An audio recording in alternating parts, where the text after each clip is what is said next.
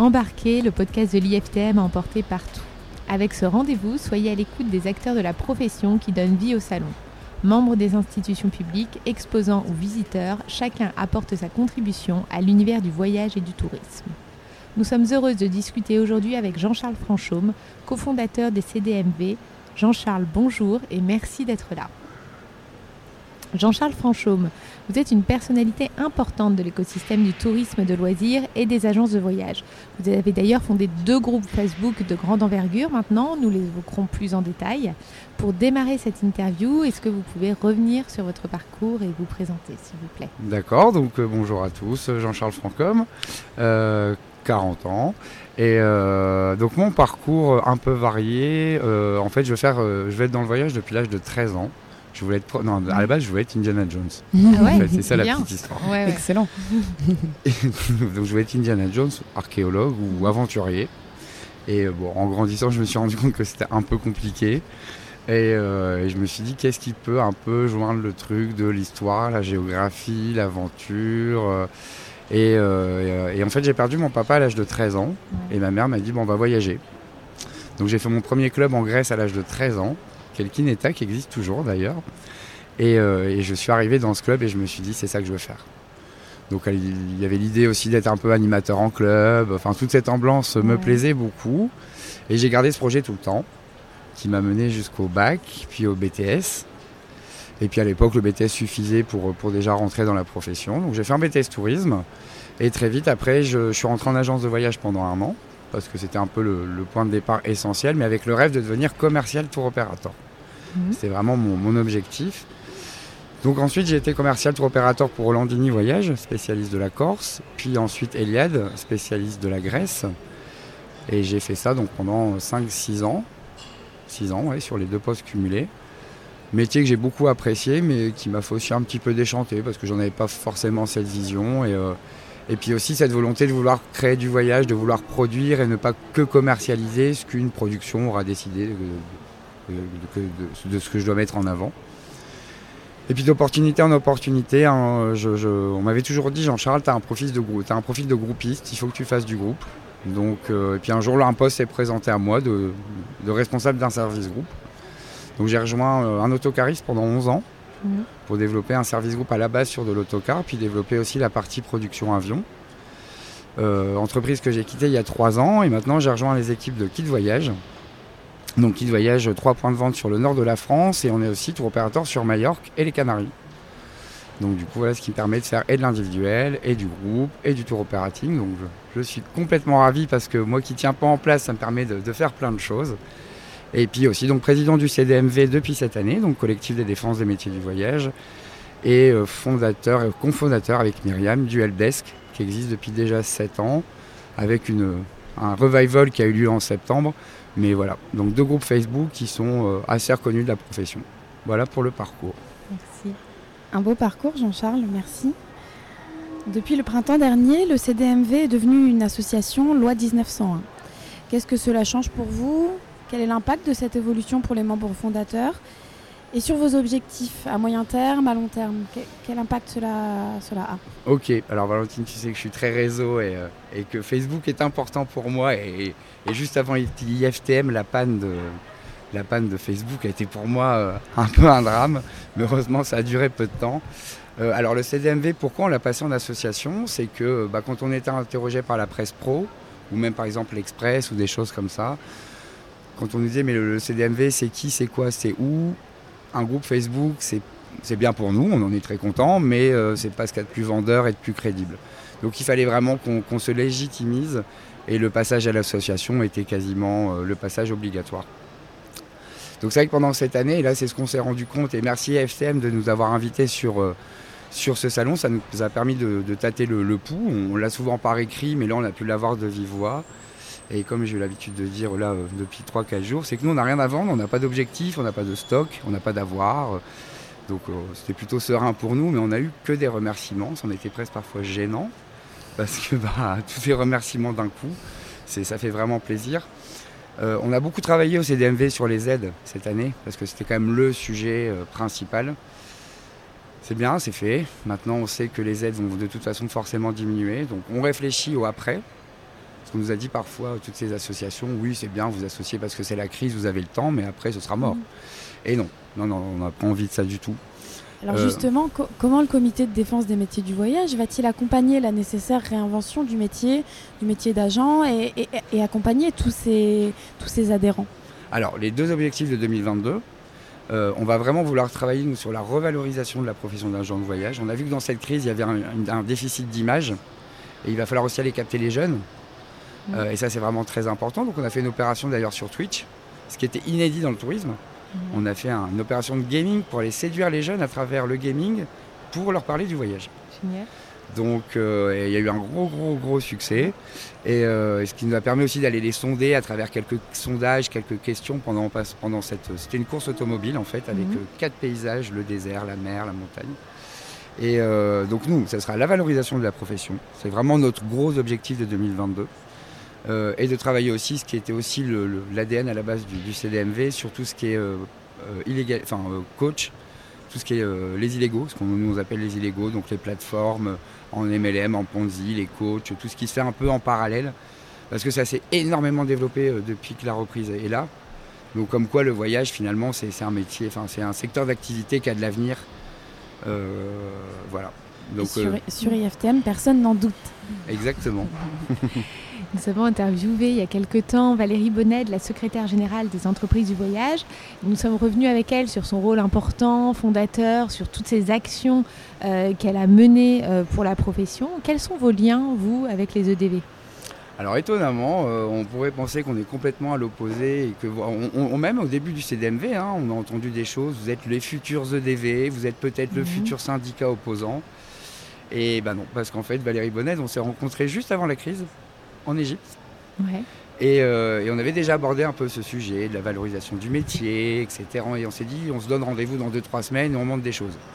Deux, trois semaines après, on est tous restés chez nous, puisqu'en fait, on était tous confinés. Donc, du coup, bon, voilà, ça n'a pas avancé tout de suite. Et quand on a relancé le CDMV en septembre, euh, très très vite, en fait, Jean-Pierre Masse et Valérie Bonnet nous ont contactés en disant euh, on n'est pas ennemis, on est juste complémentaires.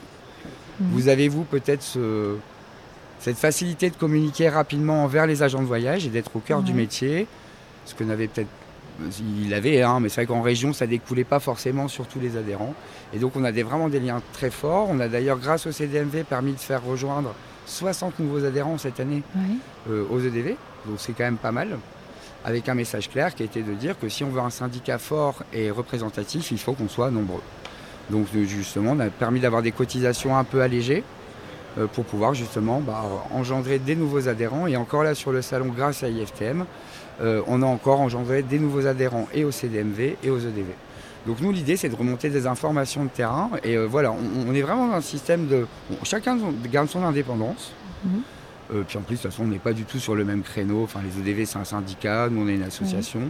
Mais le but, c'est d'aller, nous, aller remonter quelques infos, quelques sondages, quelques... de- des fois d'anticiper en disant attention, on sent un sujet sous-jacent là qui commence à monter, euh, préparez-vous à répondre à un moment ou à un autre.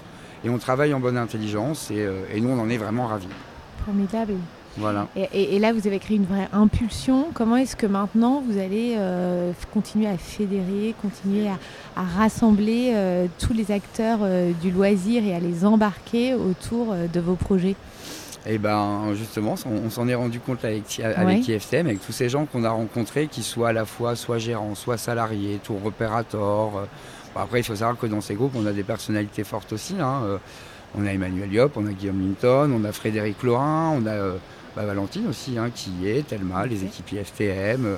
On a aussi des, des ténors de la profession qui vont, je, je pense qu'on... En fait, on est tous dans un système solidaire. Enfin, Valentine, je pense que tu confirmes. hein Tout à fait, ouais, ouais, c'est clairement le cas. on échange, on, on essaie d'arranger tout le monde, on se dit on est d'accord, on n'est pas d'accord, on a des idées. euh, et euh, et Il n'y a on- pas de concurrence, il y a c'est- un réseau qui, qui- qui est porté par tout le monde Voilà. et qui se partage. il n'y a pas Mm. d'étiquette de euh, je suis sédif, je suis ceci, je suis indépendant, je suis salarié. Euh, et, euh, et on va continuer comme ça en fait, parce que je pense que la formule marche bien. Et, et voilà, je le répète, c'est que les deux, les deux sujets, ce sera les illégaux et euh, la valorisation de la Chers profession. visiteurs, Et ça, la conférence de Costa c'est super Croisière important. dédiée au développement Euh, durable. ça fait penser un peu à l'aéroport, non étudiants, Vous débute pensez- vous trouvez dès pas Ça fait plaisir. Euh, Non, c'est parfait pour enchaîner parce que euh, je- justement, j'allais dire qu'on avait la joie de faire ce podcast sur l'IFTM. Je pense que tout le monde vient de l'entendre. Euh, on est en direct, on est en direct du lunch euh, qui a été fait cette année euh, pour les euh, agents de voyage. Est-ce que à chaud, là, on, on est le dernier jour du salon. mhm. Est-ce que vous pouvez revenir sur ces quelques journées et, et sur, la, sur, tout, sur tout ce qui, qui a été vécu professionnellement? Vous nous en avez un peu parlé, personnellement aussi. Et euh, nous, de notre côté, euh, on, on a tendance à dire qu'on a eu l'impression que le maître mot euh, de ces journées, ça a été la joie, la joie des retrouvailles, la joie d'être ici, la joie que ce salon ait lieu. Est-ce que vous pouvez nous donner à chaud vos Ouais, mon ressenti. Eh ben, en fait, on, on dit IFTM Top Reza parce que le, le nom Top Reza résonne quand même toujours pour nous. Et on y est, quoi. C'est Top Reza. C'est vraiment Top Reza. C'est Ah, le c'est lancement, comme ça l'était à l'origine. C'est le lancement des, de- des réservations. Et on le sent. Il y en a encore pour certains pour qui c'est encore un peu fragile. hein, les voyages scolaires, euh, les groupistes, ceux qui sont spécialistes du long courrier, notamment sur les États-Unis, c'est encore un peu compliqué. Mais là, on, on sent une dynamique euh, un peu dingue, quoi. Alors, il faut, faut que ça dure dans le temps, hein, mais, euh, Mhm. mais on sent une, une vraie volonté de se rencontrer. D'ailleurs, je pense que quelques conférences n'ont pas fait le plein de ce qui aurait pu être fait d'habitude parce que les gens voulaient se rencontrer. Et, euh, et, et le, parce qu'on en a fait, nous aussi, hein, des conférences. Oui, Et, euh, et je pense qu'on a peut-être pu espérer 10, 12, 15 personnes en plus parfois. Mais en fait, les gens voulaient être sur le village des Théos, sur les différents villages, voulaient être à l'espace, à l'espace lounge pardon, euh, qui a été euh, dédié aux agents de voyage cette année par IFTM. Et ça, euh, on a beaucoup, beaucoup échangé avec les équipes IFTM parce que c'est vraiment le truc qui nous tenait à cœur. Et c'est vachement réussi, quoi. Bravo, bravo, bravo. Merci, merci justement. euh, les agents de voyage, comme tu le disais, euh, Jean-Charles, sont à l'honneur cette année sur le salon. Tu as commencé à nous, parler des dispositifs et des, actions euh, mises en place par l'IFTM, mises en place ensemble finalement. Est-ce que tu peux nous les détailler, nous parler un peu de ce lounge et, de tout ce qui a été fait pour les AGV cette année? Et bah déjà une, fluidité de l'entrée. Ça c'était quand même aussi une, inquiétude et ça c'est très très bien fait. En fait moi j'ai rien vu que- qui changeait d'habitude. C'était tellement bien fait que et on a bien senti qu'on nous déballait le tapis rouge parce qu'en plus il est juste à l'entrée le tapis rouge. Donc Oui. c'est formidable. Et le fait d'avoir un lieu pour se rencontrer c'est juste top. On n'était même pas que sur un là. Enfin moi Fred il m'a dit oh ce sera un petit truc avec quelques boissons, tu verras c'est sympa. Non non non non, c'est vraiment un espace VIP. Et euh, on a très bien bu, on a très bien mangé, on était très contents d'y venir. Et, et c'est juste top. Et nous, ce qu'on a reçu sur le, sur le salon comme écho, c'est que les gens sont ravis, ravis, ravis, ravis. Et, et quoi de mieux que cette année que de mettre l'agent de voyage en avant. Et, et c'était vraiment la, la volonté de Frédéric, hein, de toute façon. Et, euh, et voilà, donc c'est, c'est- j'espère que ça continuera, parce que c'est vraiment un très très beau projet. Merci. On, on parle des agents de voyage, mais parlons un peu de, de toi. Mhm. de toi en tant qu'agent de voyage, toi en tant que visiteur du salon, toi en tant que partenaire de l'IFTM. Euh, tes liens avec le salon s'ancrent et se dens- densifient au fil des années. Euh, on t'a connu candidat et finaliste à la Travel Agents Cup. Euh, quelles évolutions as-tu vues depuis ta participation en 2019 Alors, bah déjà, rien n'aurait commencé sans ça, quelque part. Enfin, le webdesk existait avant, ça on va pas se mentir, mais je pense que j'aurais pas eu le courage et le cran de me lancer dans le CDMV euh, si j'avais pas gagné, enfin, si j'avais pas été second à la Travel Agent Cup 2019. Euh, parce que ça m'a permis de développer mon réseau professionnel, ça m'a servi un peu de tremplin, ça m'a permis, permis de rencontrer plein de gens, de resserrer les liens avec IFTM aussi, de gagner peut-être en crédibilité sur, sur ces groupes Facebook. Et, euh, et ça, moi, j'en suis ravi. Après, qu'est-ce qui a changé? Rien, parce que je suis tellement attaché à ce salon que je m'y sens toujours comme à la maison, et ça, c'est super. Maintenant, voilà ce qui a changé. 2020, bon, on ne peut pas en parler malheureusement, mais il faut quand même souligner qu'IFTM était présent en digital, pendant, ne, ne nous a pas lâchés de toute la crise. Ce qui n'est pas le cas d'autres événements ou autres. Et ça, ça a été super important pour nous, parce qu'on a l'impression que le lien n'a pas été euh, cassé quelque part. Euh, et donc ça, voilà, donc c'est c'est la, la grosse chose qui a changé, c'est que cette année, le salon a eu lieu. Contrairement à ce qu'on a pu dire, il n'aura pas lieu, ça va s'arrêter et tout ça. Bah si, il a eu lieu, il a eu bien lieu et ça a été un très bel événement. Et euh, la grande nouveauté, c'est ce travail qui a été fait avec les équipes des FTM pour mettre l'agent de voyage au cœur du salon. Et on a vu qu'ils étaient nombreux d'ailleurs hein, sur le salon. Et les évolutions en termes de profession aussi, au, au niveau de la, de la profession vraiment Oui, d'agent de voyage. Ouais, je pense que ça va changer. Alors, c'est un, c'est un très très long sujet, mais euh, j'en parlais hier de la conférence qu'on a pu faire avec IFTM euh, sur comment réenchanter les agences de voyage. Et je pense que le métier va changer parce que là, il a changé avec les formalités. Ça, c'est vrai que c'est quand même un- une grosse part de, de notre métier. Et il va changer aussi parce qu'on nous a dit plusieurs fois les agences vont mourir, tout sera sur le web. Et moi, je pense beaucoup à la digitalisation. Donc, c'est un mot valise, mais c'est euh, à la fois les agences physiques et le digital Ouais. qu'il faut croiser, prendre le meilleur des deux. Mais cette crise a montré que l'humain était important plus que tout. Donc je pense que la profession euh, est loin de mourir. Il va falloir juste se réinventer un petit peu, aller chercher les jeunes, euh, peut-être élargir la plage horaire, ouvrir un petit peu plus tard et finir, un- enfin ouvrir oui, un peu plus tard et finir un peu plus tard aussi.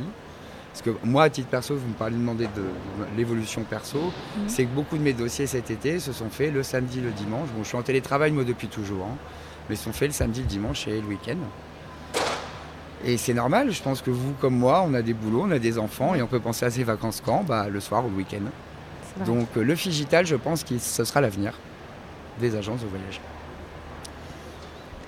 Le moins que l'on puisse dire, c'est que l'époque est compliquée pour les agences de vo- de voyage, tu, tu- tu le soulignais. Les aides vont se réduire, les avoirs valables 18 mois arrivent à échéance. Comment vois-tu l'avenir des agences de voyage aujourd'hui, au-delà du digital Alors, petite dédicace à la marine du helpdesk Emmanuel Yop, c'est qu'en fait les avoirs c'est 22 mois finalement. Puisque c'était 10 c'est euh, un mois pour mettre sous ordonnance, Ouais. trois mois pour faire une nouvelle proposition, donc ce qui fait Ok. 4 mois, et à partir de là couvre les 18 mois. On en arrive à 22. Donc en fait le mur de la dette qu'on pensait en septembre, ce sera pas en septembre, puisque les premières annulations on les a fait grosso modo mi-mars, donc on fait Ouais. mi-mars plus 22 mois. J'ai pas trop le chiffre en tête, mais je pense qu'on arrive à janvier. Voilà, c'est ça, c'est ce que j'avais gros- grosso modo calculé. Donc c'est pas pour tout de suite. Mais euh, oui, on en sortira marqué forcément, mais je pense que justement, ce qui est important, c'est que on, on- on a pour moi un boulevard, et c'est ce que je disais hier, on a un boulevard devant nous Mhm. c'est qu'entre les déçus du self-made, ceux qui font eux-mêmes et qui sont un peu en galère pour récupérer de l'argent dans des compagnies low cost, Ouais. euh, ceux qui sont partis cet été en disant bah, je vais faire moi-même, c'est facile, et qui sont arrivés à l'aéroport sans PLF Mhm. ou sans passe sanitaire et qui ont perdu beaucoup d'argent, euh, des gens qui ont été déçus de grandes marques euh, de voyage en ligne et qui nous disent maintenant c'est fini. Ouais. C'est fini. Je, je- je veux avoir quelqu'un qui t'a payé un tout petit peu plus. Ouais. Euh, donc là, on a vraiment un boulevard devant nous. euh, Je pense. voilà. Un petit truc aussi, euh, un petit truc aussi, c'est, et j'en discutais hier avec quelqu'un, une pro de l'aérien, c'est que moi je suis convaincu qu'on va revenir pour quelques années, comme dans les années 80, avec un retour sur le charter. Parce qu'on va avoir un manque de l'aérien, clairement. Mhm. C'est-à-dire que les compagnies ont souffert, ils vont pas remettre toutes les lignes en place tout de suite, ou les prix vont grimper très vite. Et je pense que le modèle charter, il faut peut-être s'y intéresser. Ça va peut-être revenir sur notamment les départs régionaux. J'en ai parlé à d'autres, on m'a dit non, non, non, on a passé ça. Et là, j'en ai parlé hier à des pros de l'aérien qui me disent euh, je pense qu'on va vers ça et c'est pas idiot. Voilà, petit indice comme ça. Très bien. On va suivre ça alors. Super. je, je vais changer de sujet pour Mhm. parler de RSE. Oui. Vous savez qu'il y a trois piliers dans la RSE, le pilier écologique, social et le pilier sociétal. Mhm.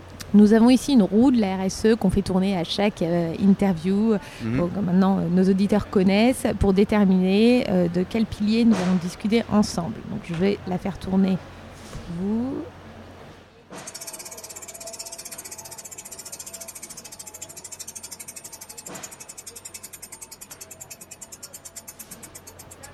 Et ce sera le pilier écologique. D'accord. Je sais que vous êtes lié à l'association Respire. Mhm. Concrètement, comment est-ce que aujourd'hui on met en place des actions euh, de tourisme durable? Alors, on est. avec des exemples concrets des Ouais, ouais. Voilà. Alors, euh, aujourd'hui Ouais, ouais. Alors, je, je vais être très franc, parce que tu connais Valentine, je suis d'un tempérament franc. Euh, on- Et c'est ça qu'on aime chez toi, Merci. entre autres. Euh, Respire est un, un allié, mais il n'y a, pas de lien direct. Disons qu'on n'a pas. En, en fait, c'est déjà ça, c'est qu'on a voulu nous traiter des sujets d'aujourd'hui, tout de suite, maintenant, Ouais. parce qu'il y avait urgence. Respire est plus dans une réflexion sur du plus long terme. Oui. Je suis pas un grand convaincu moi de- du tourisme tout vert, machin, nan, nan. Parce que ceux qui me le demandent, comme mon filleul, ben, en fait il a un smartphone. hein, Mhm. il a deux ordi. Donc j'ai envie de dire, euh, voilà, il passe son temps à envoyer des mails, hein, ça, ça pollue aussi, le Tout mail on le sait. hein. Oui. Euh, et que, on l'a vu cet été, hein, il y a le premier réflexe, et je veux partir euh, au soleil, en all-in, dans un club, et en avion.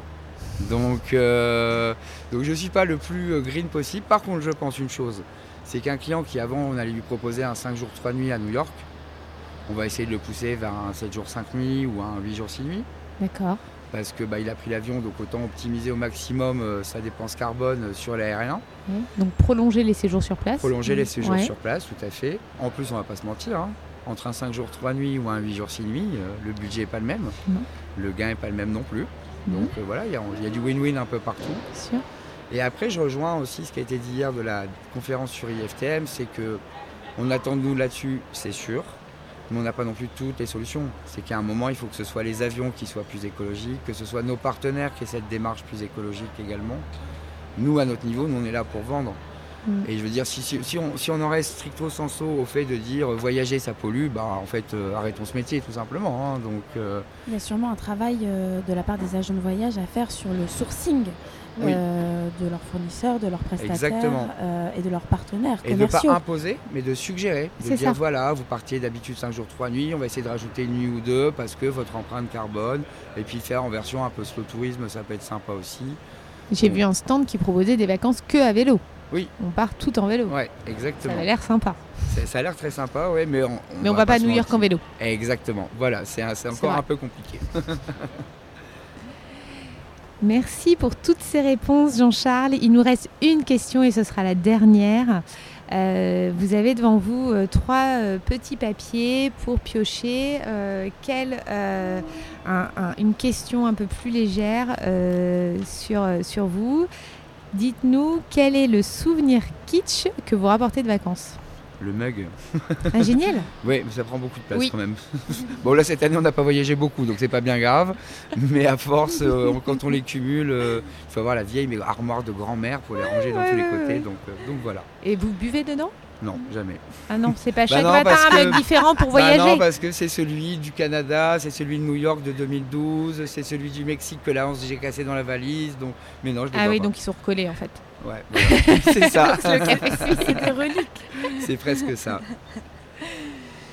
Jean-Charles, un grand merci pour ta présence et, et- et nos échanges. J'invite tous nos auditeurs à partager ce podcast, présenté par Valentine Desmoulins et Marie-Astrid Paternotte, réalisé sous le patronage de l'IFTM et sur l'IFTM, avec la contribution de l'agence Eugène Jo. N'hésitez pas à vous abonner à la chaîne pour ne rien manquer de nos prochains échanges. Merci Jean-Charles. Merci à vous.